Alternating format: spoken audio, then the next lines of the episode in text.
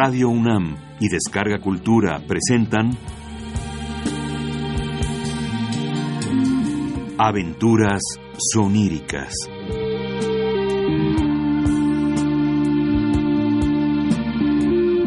Un programa a cargo de Eduardo Ruiz Aviñón.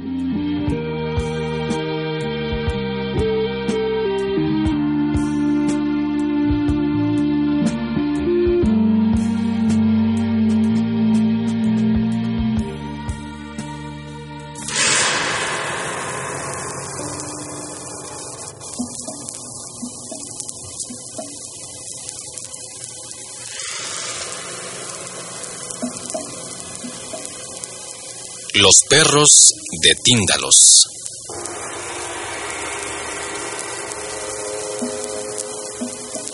De Frank Belknap Long.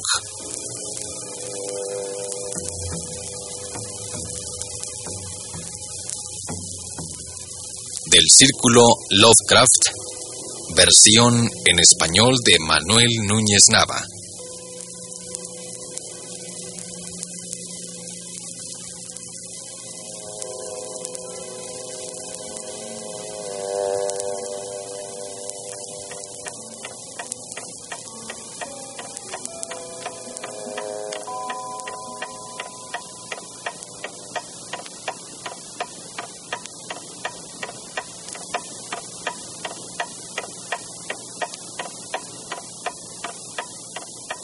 Me alegro de que hayas venido.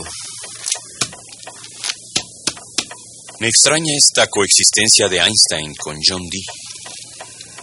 Estamos llegando ahora a la conclusión de que los antiguos alquimistas y brujos tenían razón en un 75% y de que los biólogos y los materialistas modernos están equivocados en un 90%. Usted siempre se ha tomado un poco a broma la ciencia de hoy. No, no. Solo me he burlado de su dogmatismo. Siempre he sido un rebelde, un campeón de la originalidad y de las causas perdidas. No te extrañe, pues, que haya decidido repudiar las conclusiones de los biólogos contemporáneos. ¿Y qué me dice de Einstein? Un sacerdote de las matemáticas trascendentes, un profundo místico, un explorador de reinos inmensos cuya misma existencia solo ahora se empieza a sospechar. Ah, entonces no desprecia usted la ciencia por completo. Ah, claro que no. Lo que no me inspira confianza es el positivismo de estos últimos años. Ni tampoco las ideas de Haeckel, ni de Darwin, ni de Bertrand Russell. Creo que la biología ha fracasado lamentablemente cuando ha intentado explicar el origen y el destino del hombre. Deles usted un margen de tiempo. Amigo mío, acabas de hacer un juego de palabras verdaderamente sublime. Deles usted un margen de tiempo. Yo se los daría encantado, pero precisamente cuando les hablas de tiempo, los biólogos modernos se echan a reír. Poseen la llave, pero se niegan a utilizarla. ¿Qué sabemos del tiempo? Einstein lo considera relativo y cree que se puede interpretar en función del espacio, de un espacio curvo. Pero no hay que quedarse ahí. Cuando las matemáticas dejan de prestarnos su apoyo, ¿acaso no se puede seguir adelante a base de intuición? Ese es un terreno muy resbaladizo. El verdadero investigador evita siempre caer en esa trampa. Por eso avanza tan despacio la ciencia moderna. Solo admite lo que es susceptible de demostración. Pero usted... ¿Yo? ¿Yo? ¿Sabes lo que haría? Tomar hashish, opio, todas las drogas. Yo imitaría a los sabios orientales y acaso así consiguiera... ¿Qué? Conocer la cuarta dimensión. Ah, eso es pura teosofía. Una estupidez. Ah, puede que sí. Pero estoy persuadido de que las drogas consiguen aumentar el alcance de la conciencia humana. William James está de acuerdo sobre este particular. Además, he descubierto una nueva. ¿Una nueva droga? Ah, sí. Fue utilizada hace siglos por los alquimistas chinos, pero apenas se conoce en Occidente. Posee ciertas propiedades ocultas verdaderamente asombrosas. Gracias a esta droga y a mis conocimientos matemáticos, creo que puedo remontar el curso del tiempo. No comprendo qué quiere usted decir. El tiempo no es más que nuestra percepción imperfecta de una nueva dimensión espacial. El tiempo y el movimiento son otras tantas ilusiones. Todo lo que ha existido desde el origen del universo existe ahora también. Lo que sucedió hace milenios sigue sucediendo en otra dimensión del espacio. Lo que sucederá dentro de milenios sucede ya. Si no lo podemos percibir es porque tampoco podemos penetrar en la dimensión espacial donde sucede. Los seres humanos, tal como los conocemos, no son sino partes infinitesimales de un todo inmenso. Cada uno de nosotros está unido a toda la vida que le ha precedido en nuestro planeta. Nuestros antepasados forman parte de nosotros. De ellos solo nos separa el tiempo. Y el tiempo es una ilusión. Creo que empiezo a comprender. Basta con que tengas una vaga idea del asunto para poderme ayudar. Lo que pretendo es arrancar de mis ojos el velo de ilusión que los cubre y ver el principio y el fin. ¿Y usted cree que esta nueva droga le servirá de algo? Estoy convencido de ello y pretendo que me ayudes. Quiero tomarla inmediatamente. No puedo esperar más. Tengo que ver. Voy a viajar en el tiempo. Voy a retroceder en el tiempo. Aquí tengo cinco gramos de la droga Liao. Fue utilizada por el filósofo chino Lao Tse y bajo su influencia logró contemplar el Tao. Tao es la fuerza más misteriosa del mundo. Rodea y penetra todas las cosas y contiene en sí la totalidad del universo visible y todo lo que denominamos realidad. El que logre contemplar el misterio del Tao sabrá todo lo que fue y todo lo que será. Ah, fantasías. Tao es un enorme animal reclinado e inmóvil que contiene en sí todos los mundos, el pasado, el presente, el porvenir. A través de una hendidura que llamamos tiempo, percibimos sectores de ese monstruo terrible. Mediante esta droga voy a ensanchar la hendidura. Contemplaré así el rostro mismo de la vida y veré a la bestia entera, inmensa, agazapada. Ah, ¿Y cuál será mi misión? Escuchar, amigo mío. Escuchar y anotar todo lo que escuches. Ah, y si me alejo demasiado hacia el pasado, me tendrás que sacudir violentamente para traerme de nuevo a la realidad. Si vieras que sufro dolores físicos intensos, me debes hacer regresar al instante. Chalmers, este experimento no me gusta nada. Va a correr usted un peligro terrible. No creo en la cuarta dimensión, ni mucho menos en el Tao. Tampoco apruebo el uso de drogas desconocidas. Para mí no es desconocida. Conozco sus efectos sobre el animal humano y también sus peligros. La droga en sí no es peligrosa.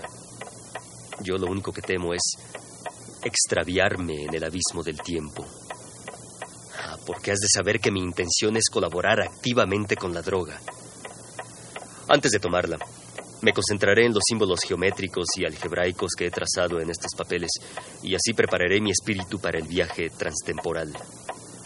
Primero me aproximaré todo lo posible a la cuarta dimensión mediante el solo esfuerzo de mi propio ego y luego tomaré la droga que me dará el poder oculto de la percepción.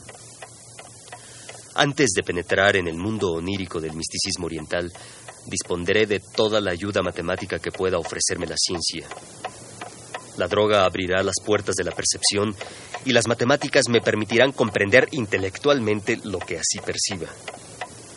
Mis conocimientos matemáticos y mi aproximación consciente a la cuarta dimensión complementarán la pura acción de la droga. En mis sueños, ya he logrado captar muchas veces la cuarta dimensión en forma intuitiva y emocional, pero en estado de vigilia no he sido después nunca capaz de recordar el resplandor oculto que me era revelado momentáneamente en sueños. Creo, sin embargo, que con tu ayuda podré hacerlo esta vez.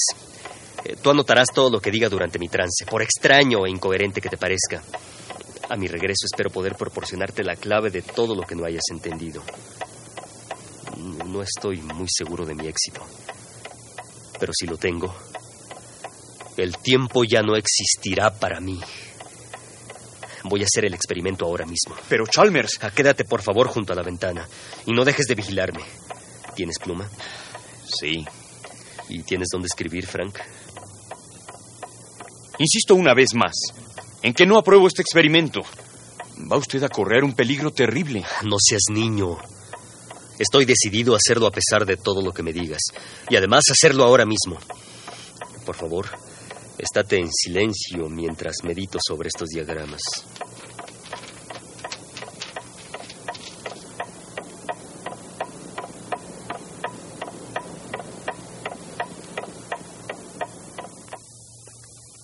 El reloj se ha parado. Las fuerzas que lo gobiernan aprueban mi experimento. El tiempo se detuvo y yo tomé la droga. Ay, Dios mío, haz que no me extravíe. Comienzan las tinieblas. Anótalo. Todo se está poniendo oscuro y se van desdibujando los objetos familiares de la habitación. Aún los veo, pero borrosos y se están desdibujando rápidamente. Abandono la habitación. Las paredes se disuelven como niebla. Ya no veo ninguno de los objetos, pero todavía te veo la cara. Supongo que estarás escribiendo. Creo que estoy a punto de dar el gran salto a través del espacio. ¿O acaso del tiempo? No lo sé. Todo es confuso, incierto. Dios mío. Dios mío. Veo. Chalmers. Chalmers, ¿se siente bien? Lo despierto. No, no, no, de ninguna manera. Veo todo. Ante mí veo los billones de vidas que me han precedido en este planeta. Veo hombres de todas las épocas, de todas las razas, de todos los colores. Luchan, se matan, construyen, danzan, cantan, se sientan en torno a la hoguera primitiva, en desiertos grises, e intentan levantarse en el aire a bordo de monoplanos. Cruzan los mares en toscas barcas de troncos y en enormes buques de vapor. Pintan bisontes y elefantes en las paredes de cavernas lúgubres y cubren lienzos enormes con formas y colores del futuro.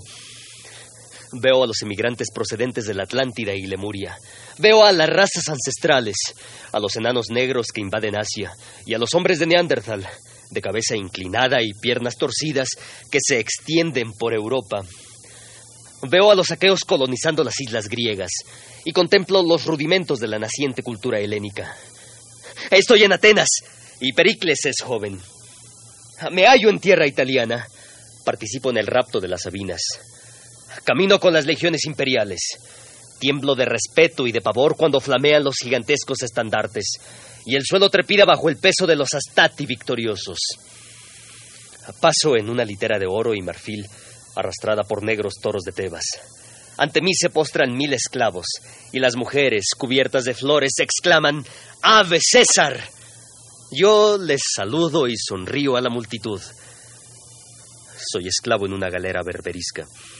Veo cómo piedra a piedra se va levantando una catedral. Contemplo durante meses, durante años, cómo van colocando en su sitio cada uno de los sillares. Estoy crucificado cabeza abajo en los perfumados jardines de Nerón y veo con ironía y desprecio cómo funcionan las cámaras de tortura de la Inquisición. Es un espectáculo divertido. Penetro en los más sagrados santuarios. Entro en el templo de Venus. Me arrodillo en oración ante la Magna Mater y arrojo monedas al regazo de las prostitutas sagradas que con el rostro velado aguardan en los jardines de Babilonia. Penetro en un teatro inglés de la época isabelina y en medio de una multitud maloliente aplaudo el mercader de Venecia. Paseo con Dante por las estrechas callejuelas de Florencia mientras contemplo arrobado a la joven Beatriz. La orla de su vestido rosa mi sandalia. Soy sacerdote de Isis y mis poderes mágicos asombran al mundo. A mis pies se arrodilla Simón Mago implorando mi ayuda y el faraón tiembla ante mi sola presencia. En la India hablo con los maestros y huyo horrorizado, pues sus revelaciones son como sal en una herida sangrante. Todo lo percibo simultáneamente. Todo lo percibo a la vez y desde todos los ángulos posibles. Formo parte de los billones de vidas que me han precedido. Existo en todos los seres humanos y todos los seres humanos existen en mí. En un instante veo a la vez toda la historia del hombre, el pasado, el porvenir. mediante un pequeño esfuerzo, soy capaz de contemplar pasados cada vez más lejanos. Ahora me remonto hacia el mismo origen, a través de curvas y ángulos extraños. A mi alrededor se multiplican las curvas y los ángulos. Hay grandes sectores de tiempo que percibo a través de curvas. Existe un tiempo curvo y un tiempo angular. Los moradores del tiempo curvo no pueden penetrar en el tiempo angular. Todo es muy extraño. Sigo retrocediendo cada vez más. De la Tierra ya ha desaparecido el hombre. Veo reptiles gigantescos agazapados bajo enormes palmeras y nadando en pútridas aguas negras. Ya han desaparecido los reptiles. Ya no hay animales terrestres, pero veo perfectamente bajo las aguas formas sombrías que se mueven lentamente entre las algas. Las formas que veo son cada vez más simples. Ahora los únicos seres vivos son células. A mi alrededor hay cada vez más ángulos, ángulos totalmente ajenos a la geometría humana. Tengo un miedo horrible. En la creación existen abismos en los que nunca ha penetrado el hombre. Atravieso ángulos ajenos al espacio terrestre. Me aproximo al horror supremo. Chalmers, ¿quiere usted que intervenga? No, no, no, todavía no. Quiero seguir adelante. Quiero ver, quiero ver lo que hay aún más allá. Más allá de la vida existen cosas que no logro distinguir, pero se mueven lentamente a través de los ángulos. No tienen cuerpo y se mueven lentamente a través de ángulos alucinantes. ¡Ay! ¡Ah! ¡Me ha dolido! Lentamente se dan la vuelta hacia mí. Chalmers, Chalmers, basta ya. Basta ya, ¿me oye? Chalmers, cálmese. Chalmers, está usted en su habitación. Chalmers, nada malo le puede suceder, ¿comprende? Venga, Chalmers. Chalmers, venga, siéntese. Venga aquí al sofá, siéntese. Chalmers. Chalmers. Whisky. Whisky. Estoy en el mueble, junto a la ventana. En el cajón de la izquierda.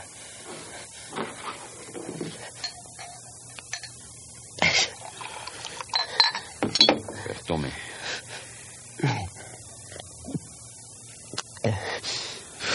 Casi me atrapan. Esa droga es el diablo en persona. No, no. No era la droga. Me han olido a través del tiempo. He llegado demasiado lejos. ¿Cómo eran? No hay palabras para describirlos. Han sido vagamente simbolizados en el mito de la caída y en cierta forma obscena que a veces aparece grabada en algunas tablillas arcaicas. Los griegos les daban un nombre que ocultaba la impureza esencial de esos seres. La manzana, el árbol y la serpiente son símbolos del misterio más atroz. Frank, Frank, en el comienzo se consumó un acto terrible e inmencionable. Antes del tiempo, el acto. Y después del acto, las consecuencias del acto se mueven a través de ángulos en los oscuros recodos del tiempo. Tienen hambre y sed. Chalmers, estamos en el cuarto decenio del siglo XX. Tienen hambre y sed. ¿Quiénes? Los perros de Tíndalos. Chalmers, ¿quiere usted que llame a un médico? No, no. Ningún médico puede ayudarme. Son horrores del alma. Y sin embargo son, son tan reales, Frank. Los vi durante un momento horrible. Durante un instante he llegado a estar al otro lado. Me encontré en una ribera lívida, más allá del tiempo y del espacio. Había una luz espantosa que, que no era luz y un silencio hecho de aullidos. Y ahí los vi. En sus cuerpos flacos y famélicos se encuentra todo el mal del universo. No, no, en realidad no estoy muy seguro que tuvieran cuerpo. Solo los vi un instante, pero los he oído respirar. Durante un momento indescriptible sentí su aliento en mi cara. Se volvieron hacia mí y huí dando alaridos. En un solo instante huí a través de millones de siglos, pero me han olido. Los hombres despiertan en ellos un hambre cósmica. Hemos escapado momentáneamente del aura impura que los rodea. Tienen sed de todo lo que hay de limpio en nosotros, de todo lo que emergió inmaculado de aquel acto. En nosotros hay elementos que no participaron en el acto y ellos los aborrecen. Pero no te imagines que son literal y prosaicamente malos. En el plano donde habita no existen el bien y el mal tal como nosotros los concebimos. Son lo que en el principio quedó desprovisto de pureza para siempre jamás. Al cometer el acto se convirtieron en cuerpos de muerte, en receptáculo de toda impureza. Pero no son malos en el sentido que nosotros damos a esta palabra, porque en las esferas en que se mueven no existe pensamiento, ni moral, ni bueno, ni malo. Ahí solo existe lo puro y lo impuro. Lo impuro se expresa en ángulos. Lo puro a través de curvas. El hombre, o mejor dicho, lo que hay de puro en él procede de lo curvo. Y no te rías, Frank. Estoy hablando completamente en serio. Chalmers, me da usted mucha pena y no estoy dispuesto a oírle delirar. Le enviaré a mi médico. Es un hombre de edad muy comprensivo y no se ofenderá aunque usted lo mande al diablo. Confío en que siga usted las indicaciones que él le dé. Se pasa usted una semana descansando en un buen sanatorio y verá qué bien le sienta.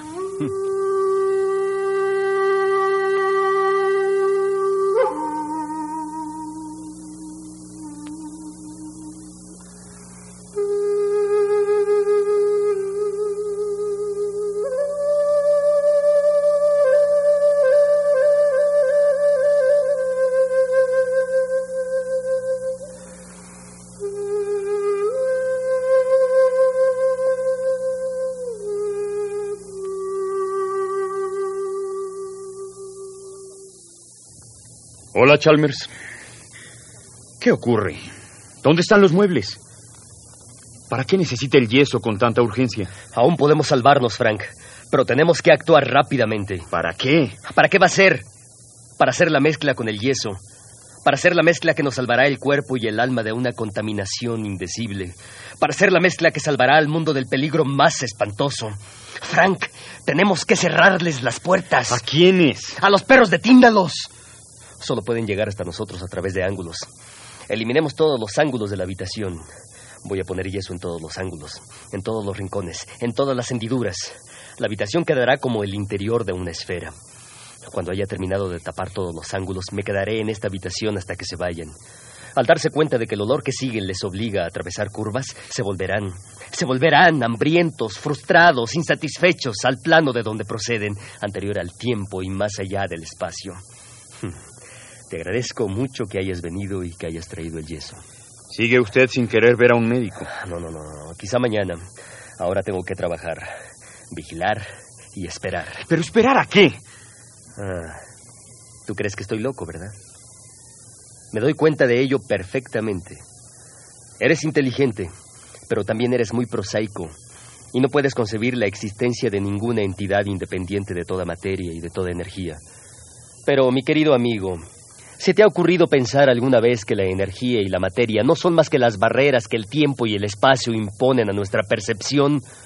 Sabiendo como yo sé que el tiempo y el espacio son lo mismo y que son engañosos, porque ambos no son sino manifestaciones imperfectas de una realidad superior, no tiene sentido buscar en el mundo visible ninguna explicación del misterio y del terror de ser. Ay.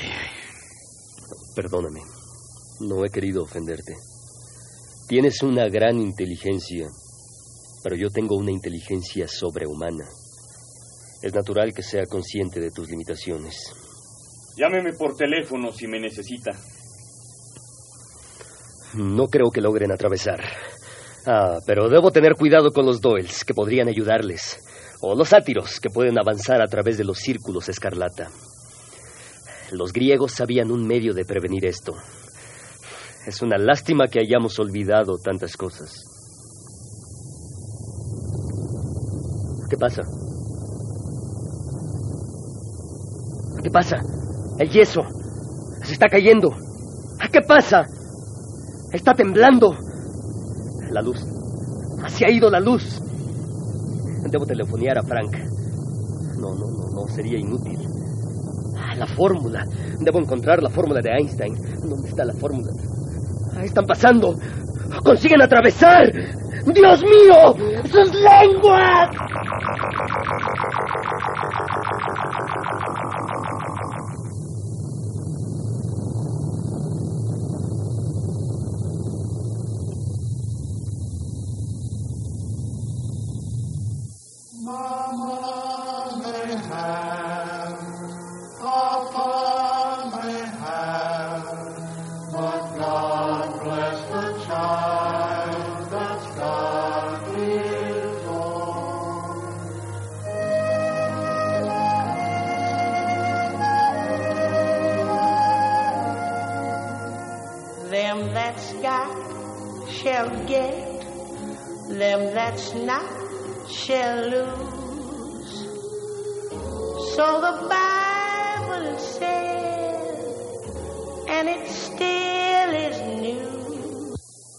Interrumpimos este programa para dar información de última hora. Temblor de tierra en el centro de la ciudad. Esta madrugada un violento terremoto ha hecho temblar los barrios céntricos de la ciudad, rompiendo varias ventanas en Central Square y causando graves daños en el tendido eléctrico y en las instalaciones de la red tranviaria. En la periferia también fue observado el fenómeno, resultando completamente derruido el campanario de la iglesia bautista de Angel Hill, que había sido diseñado por Christopher Wren en 1717. Los bomberos luchan por apagar el incendio que se ha declarado en las naves de la fábrica de neumáticos. El alcalde ha prometido abrir un expediente a fin de determinar responsabilidades, si las hubiere.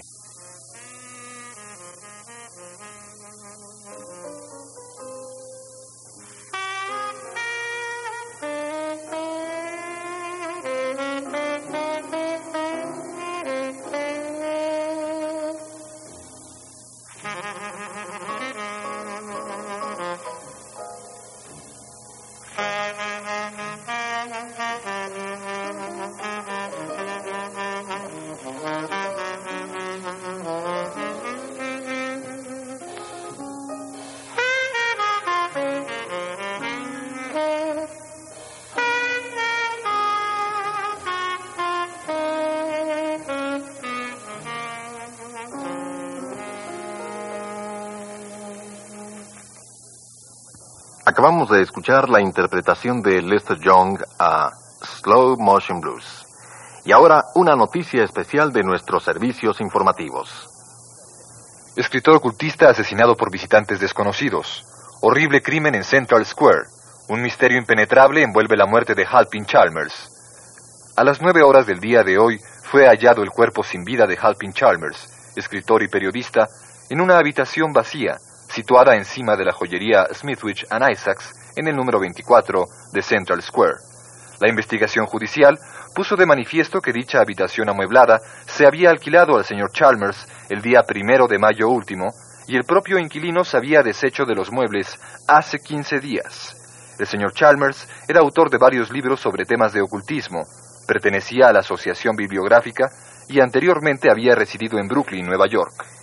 A las 7 de la mañana, el señor L. A. Hancock, inquilino del apartamento situado frente al de Chalmers, en el edificio de Smithwich and Isaacs, sintió un olor especial al abrir la puerta para dejar entrar a su gato. El olor, según afirma, era extremadamente acre y nauseabundo, y tan intenso en las proximidades de la puerta de Chalmers que tuvo que taparse la nariz cuando se aventuró por dicha zona del pasillo. Estaba a punto de regresar a su propio departamento cuando se le ocurrió que acaso Chalmers se hubiera olvidado de apagar el gas de su cocina. Considerablemente alarmado por esta posibilidad, decidió investigar lo sucedido y como nadie contestara a sus repetidas llamadas a la puerta de Chalmers, avisó al encargado del edificio.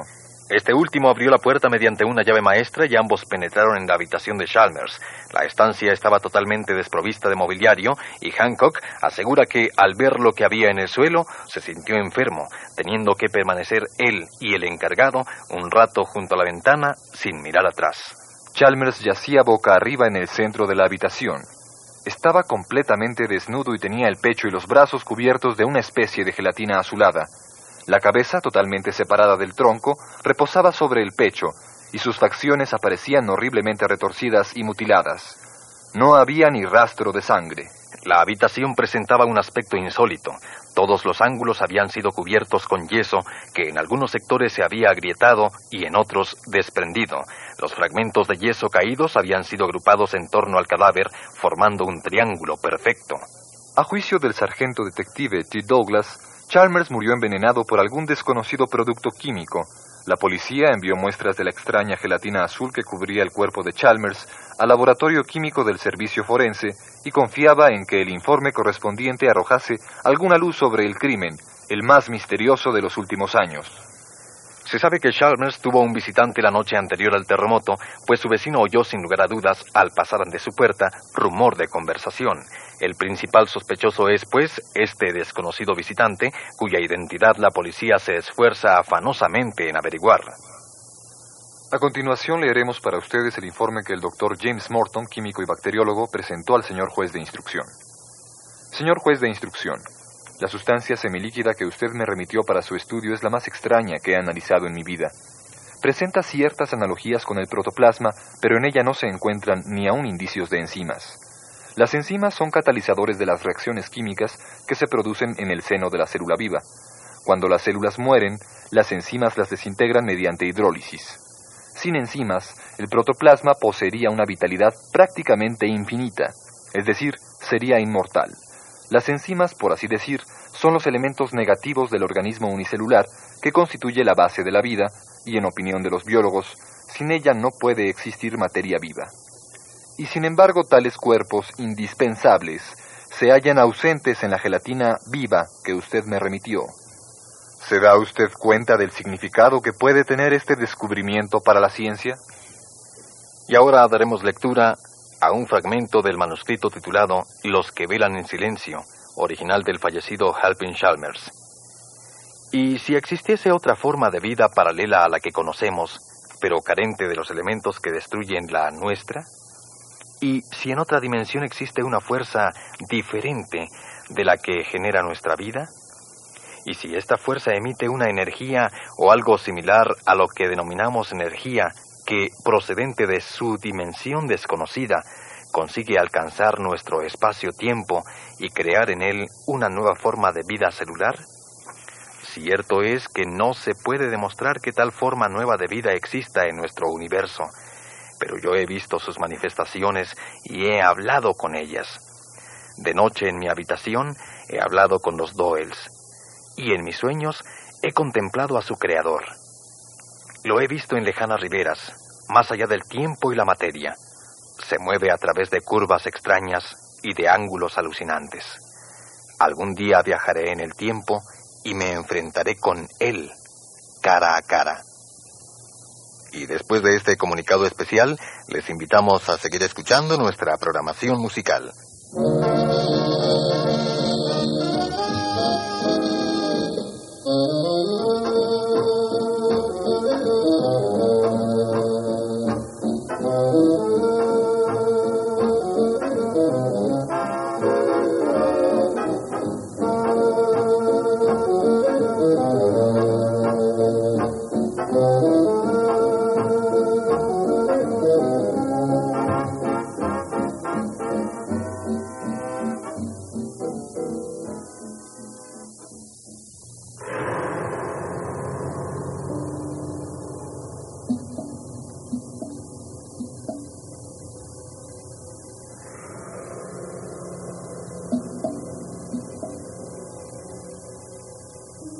Los perros de Tíndalos.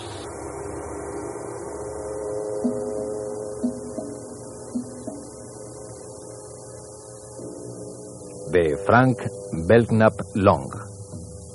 Del Círculo Lovecraft, versión en español de Manuel Núñez Nava.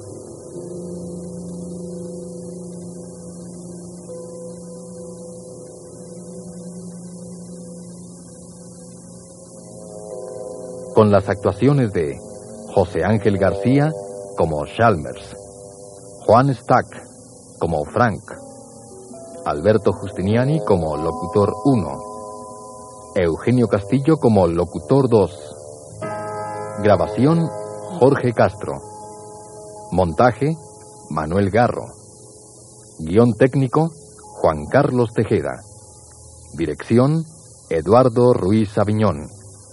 Realización Luis Lavalle.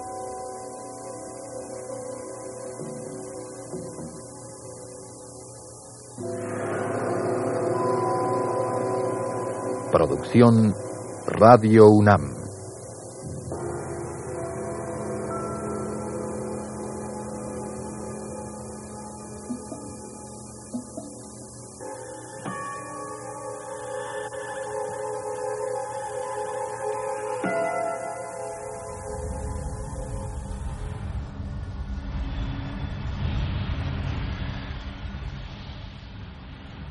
La Declaración. H.P. Lovecraft.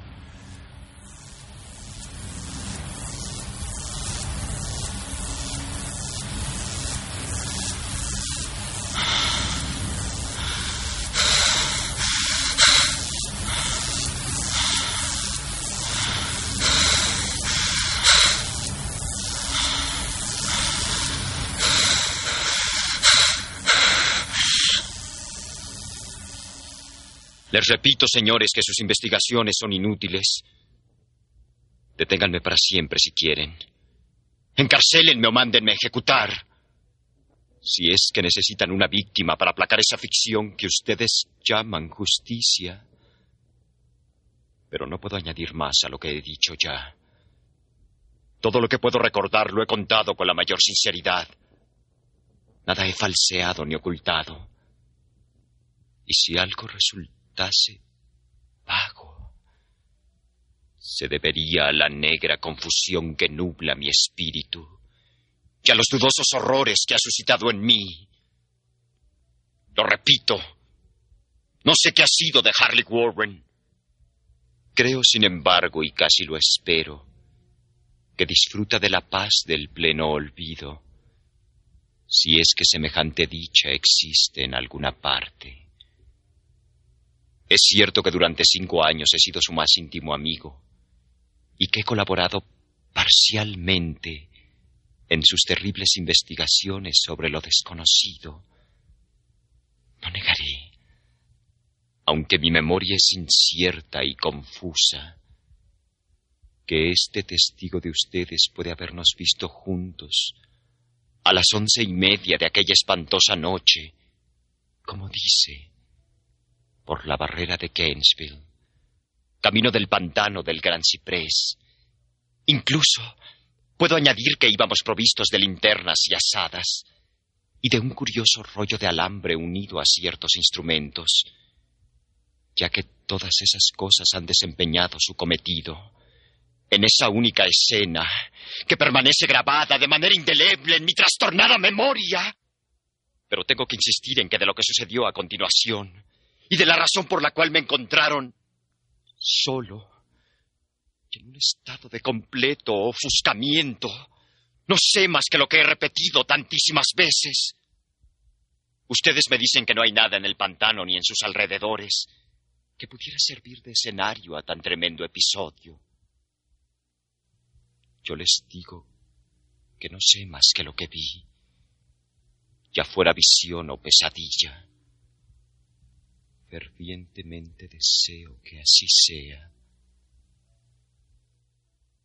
Es todo cuanto recuerdo de aquellas horribles horas que viví, después de haber dejado atrás el mundo de los hombres. Pero ¿por qué no regresó Harley Warren? es cosa que solo él,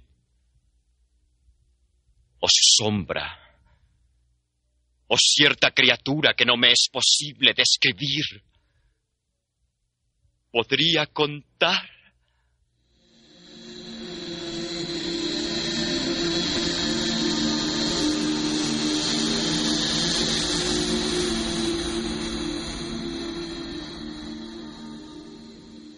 Como he dicho antes, yo estaba perfectamente enterado de los singulares estudios de Harley Warren y hasta cierto punto había participado en ellos.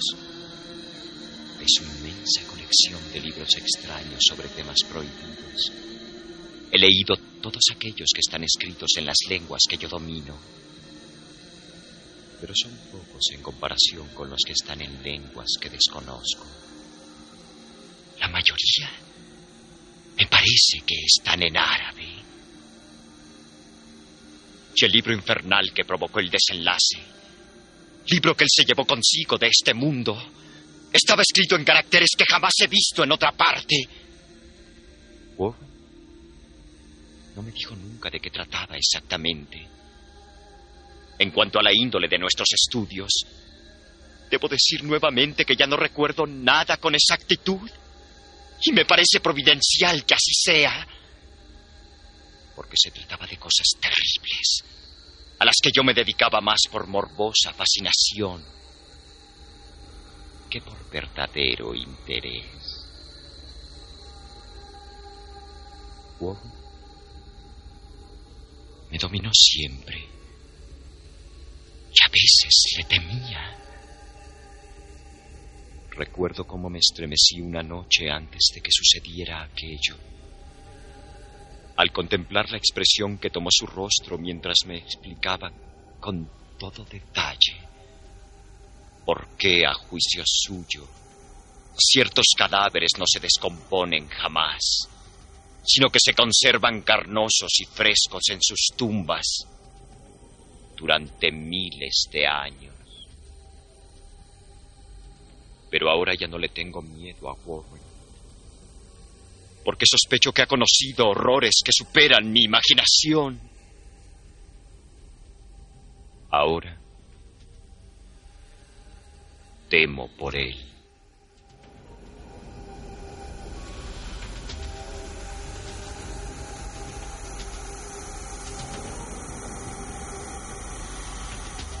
Confieso una vez más que no recuerdo bien cuál era aquella noche nuestro propósito. Desde luego, se trataba de algo relacionado con el libro que Warren llevaba consigo. Con ese libro vetusto de caracteres indescifrables que se había traído de la India un mes antes. Pero les juro que no sé qué es lo que esperábamos encontrar. El testigo de ustedes dice que nos vio a las once y media por la barrera de Gainesville en dirección al pantano del Gran Ciprés. Probablemente será cierto, pero yo no lo recuerdo con claridad. Lo que se me ha quedado grabado en el alma es una escena solamente, y puede que ocurriese mucho después de la medianoche porque recuerdo que la luna creciente estaba ya muy alta en el cielo vaporoso.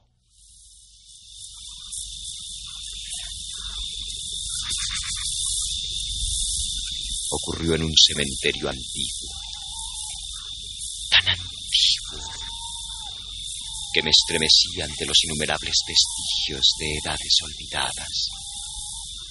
El cementerio se halla en una hondonada húmeda y profunda, cubierta de espesa maleza, de musgo, de hierbas extrañas con tallo rastrero, en donde reinaba una vaga fetidez que mi ociosa imaginación asoció absurdamente con la idea de rocas corrompidas. Por todas partes se veían signos de abandono y desolación. Me sentía como obsesionado por la impresión de que Warren y yo Éramos los primeros seres vivos que interrumpíamos un mortal silencio de siglos. Por encima de la cresta del valle, en un pálido cuarto creciente, asomó la luna entre fétidos vapores que parecían emanar de ignoradas catacumbas, y bajo sus rayos vacilantes y tenues, pude distinguir un inquietante panorama de antiguas lápidas urnas, cenotafios y fachadas de mausoleos. Todo estaba desmoronado, cubierto de musgo, ennegrecido por la humedad, medio oculto en el espesor exuberante de una vegetación malsana. La primera impresión vívida que tuve de mi propia presencia en esta terrible necrópolis fue el momento en que me paré con Warren ante un sepulcro medio hundido casi tapado por la tierra y la maleza.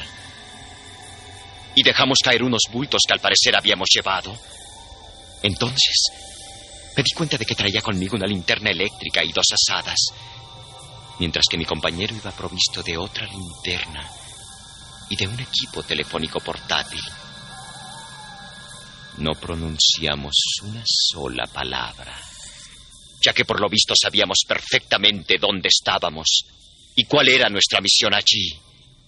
Y sin demora, cogimos nuestras asadas y empezamos a quitar hierba, matojos y tierra de aquella tumba plana de aspecto inmemorial. Después de descubrir enteramente su superficie, que consistía en tres inmensas losas de granito, retrocedimos unos pasos para examinarla. Warren. Warren pareció hacer ciertos cálculos mentales. Luego regresó ante el sepulcro empleando su asada como palanca, trató de levantar la losa inmediata a unas ruinas de piedra que un día puede que hubieran sido un monumento. No lo consiguió y me hizo una seña para que le ayudara. Finalmente, Aflojamos la piedra entre los dos y la levantamos hacia un lado.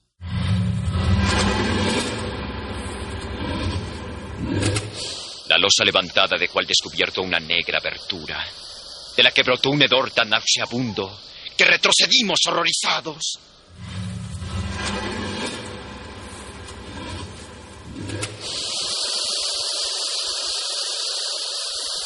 Poco después, sin embargo, nos acercamos nuevamente a aquella cavidad y comprobamos que las exhalaciones eran menos insoportables. Nuestras linternas revelaron el arranque de una escalera de piedra, sobre cuyos peldaños goteaba una especie de líquido inmundo, nacido en las entrañas de la tierra y cuyos húmedos muros estaban incrustados de salitre. Y ahora me vienen a la memoria por primera vez, sin alterarse ante el pavoroso escenario que nos rodeaba. Siento tener que pedirte que aguardes fuera. Sería un crimen permitir que baje a este lugar una persona tan nerviosa como tú. No puedes imaginarte, ni siquiera por lo que has leído y por lo que te he contado, las cosas que voy a tener que ver y las que voy a tener que hacer. Es un trabajo diabólico, Carter. Y dudo que nadie que no tenga unos nervios de acero pueda afrontarlo y regresar después a la superficie en su sano juicio. No te ofendas, que bien sabe el cielo lo que me gustaría tenerte conmigo. Pero en cierto sentido la responsabilidad es mía y no podría llevar a una persona tan nerviosa como tú a una muerte probable o a la locura. Ya digo que no te puedes figurar lo que hay ahí. Pero te doy mi palabra de tenerte al corriente por el teléfono de todo lo que haya. Tengo aquí lo suficiente para llegar al centro de la Tierra y volver, volver, volver, volver, volver.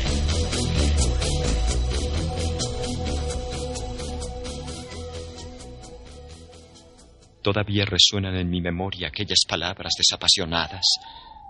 Y puedo recordar que le hice varias objeciones. Creo que yo tenía vivísimos deseos de acompañar a mi amigo a aquellas profundidades sepulcrales. Pero él se mantuvo inflexible en su negativa. Incluso amenazó con abandonar la expedición si yo seguía insistiendo. Amenaza que resultaba eficaz, puesto que solo él poseía la clave del asunto. Todo eso lo recuerdo aún, aunque ya no sé qué es lo que buscábamos. Después de haber conseguido que yo accediera de mala gana a sus propósitos, Warren cogió el carrete de cable y ajustó los aparatos. A una señal suya, cogí uno de estos y me senté sobre la lápida añosa y estropeada que había junto a la abertura recién descubierta. Luego, me estrechó la mano. Se cargó el rollo de cable y desapareció en el interior de aquel osario indescriptible.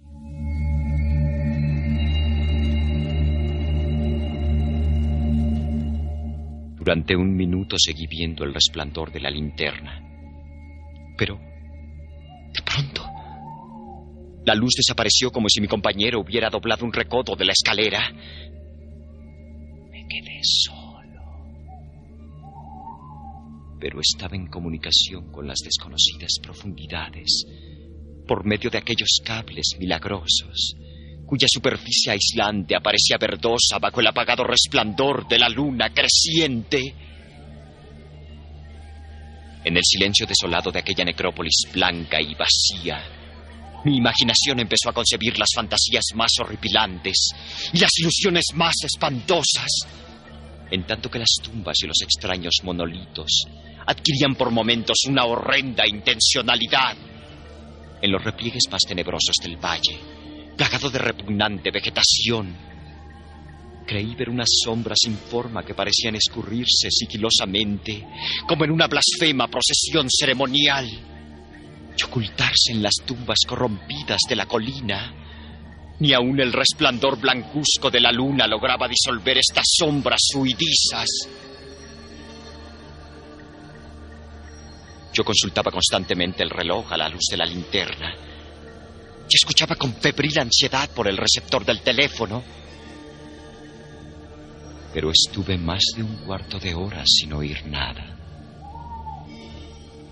Luego sonó un clic en el aparato y llamé a mi amigo con voz destemplada. A pesar de lo excitado que me sentía, no estaba preparado para escuchar las palabras que me llegaron de aquella tumba pronunciadas con la voz más desgarrada y temblorosa que jamás le oyera a Harley Warren. Él, que con tanta serenidad había bajado poco antes, me hablaba ahora desde las profundidades con un susurro trémulo, más siniestro que el más taladrante alarido. Dios. Si pudieras ver lo que estoy viendo yo. No pude contestar. Enmudecido solo me cabía esperar. Luego volví a oír sus frenéticas palabras. Carter, es terrible, monstruoso, increíble. Esta vez no me falló la voz y derramé por el transmisor un mar de preguntas excitadas. Aterrado seguí repitiendo. Warren, ¿qué es? Otra vez llegó la voz de mi amigo enronquecida por el miedo, teñida ahora de desesperación. No te lo puedo decir, Carter. Es algo que no se puede imaginar. No me atrevo a contárselo. Ningún hombre podría contemplarlo y seguir con vida. Dios mío, jamás imaginé cosa semejante. De nuevo se hizo el silencio, interrumpido por mi torrente de preguntas atropelladas. Después volví a oír la voz de Warren rota ya por el más incontrolado terror. Carter, por el amor de Dios, vuelve a colocar la losa y márchate de ahí si puedes. Déjalo todo y vete. Es tu única oportunidad. Hazlo así, no me preguntes nada. Lo oí, pero solo fui capaz de repetir una vez más mis frenéticas preguntas. Estaba rodeado de tumbas, de oscuridad, de sombras. Y allá abajo se ocultaba una amenaza que sobrepasaba los límites de la imaginación humana. Pero mi amigo se hallaba en mayor peligro que yo. Y en medio de mi terror, me sentí ofendido de que pudiera considerarme capaz de abandonarle en semejantes circunstancias. Un nuevo clic en el aparato. Y después de una pausa, se oyó el grito lastimero de Warren. ¡Corre! ¡Por el amor de Dios! ¡Pon la losa y vete, Carter! Aquella expresión que acababa de emplear mi compañero, terriblemente asustado, me devolvió mis facultades. Tomé una determinación y le grité, Warren, ánimo, voy para abajo. ¡No! Tú no puedes entenderlo. Es demasiado tarde y la culpa es mía. Echa la losa otra vez y vete. Ni tú ni nadie podrían hacer nada ya. La inflexión de su voz había cambiado otra vez. Había adquirido un matiz más suave, como de una desesperanzada resignación. Sin embargo, percibí en ella una honda ansiedad por mí. ¡Rápido! Antes que sea demasiado tarde. Traté de no hacerle caso. Intenté vencer la parálisis que me retenía y cumplir mi palabra de bajar en su ayuda. Pero las palabras que murmuró a continuación me cogieron aún inmovilizado, encadenado por mi tremendo horror. Carter, huye. Es inútil. Debes irte. Mejor uno solo que los dos. La losa. Un silencio. Otro clic. Y luego la débil voz de Warren. Ya casi ha terminado todo. No me hagas esto más penoso todavía. Tapa esa escalera infernal y salva tu vida. Estás perdiendo el tiempo. Adiós, Carter. Nunca te volveré a ver. Aquí, el susurro de Warren se dilató en un grito.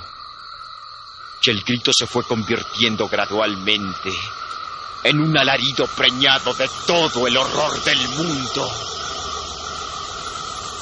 ¡Malditas son estas criaturas infernales! ¡Son legiones! ¡Dios mío! ¡Huye! ¡Huye!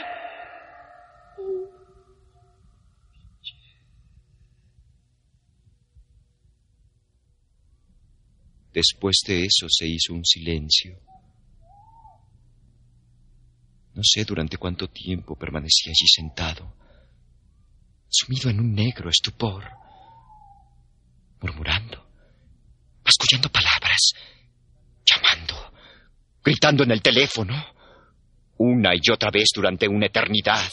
Susurré, llamé, grité. Chiche.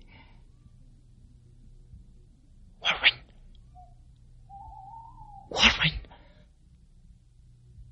Contéstame. ¿Estás ahí?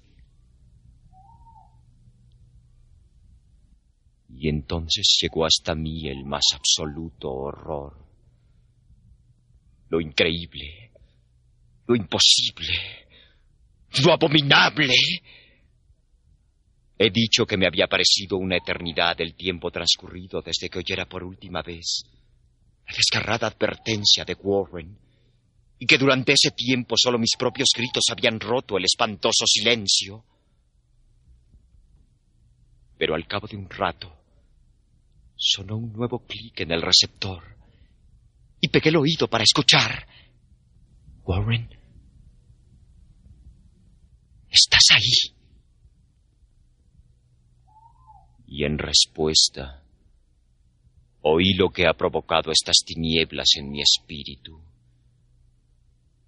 Ignoro por completo a qué criatura pertenecía aquella voz.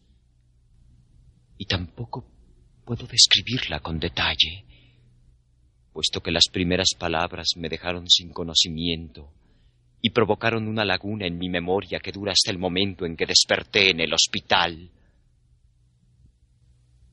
Vagamente puedo decir que la voz era profunda, hueca, gelatinosa, lejana, ultraterrena, inhumana, espectral. Pero esto no da idea de aquella voz. Esto es el final de mi experiencia. Y aquí termina mi relato. Oí la voz y ya no me enteré de nada más. La oí allí sentado, petrificado en aquel cementerio desconocido de la hondonada, rodeado de lápidas leprosas y tumbas desmoronadas. Allí, en medio de una vegetación putrefacta y vapores corrompidos, oí claramente la voz que brotó de las recónditas profundidades de aquel impuro sepulcro abierto, mientras en torno mío seguían danzando sin forma unas sombras necrófagas bajo la luna menguante y esto fue lo que dijo.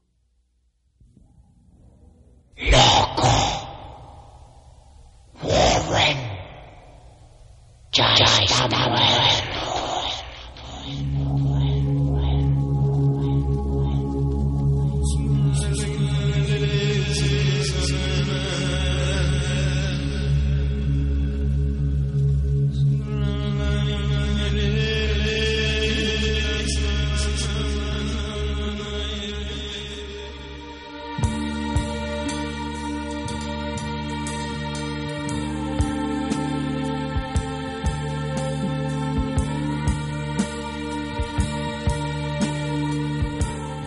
Radio UNAM y Descarga Cultura presentaron Aventuras soníricas.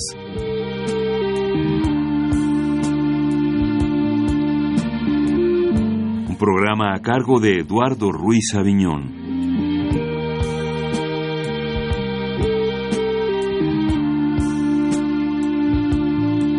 Acaban de escuchar la declaración de Randolph Carter, de Howard Phillips Lovecraft, con la actuación de Alejandro Camacho.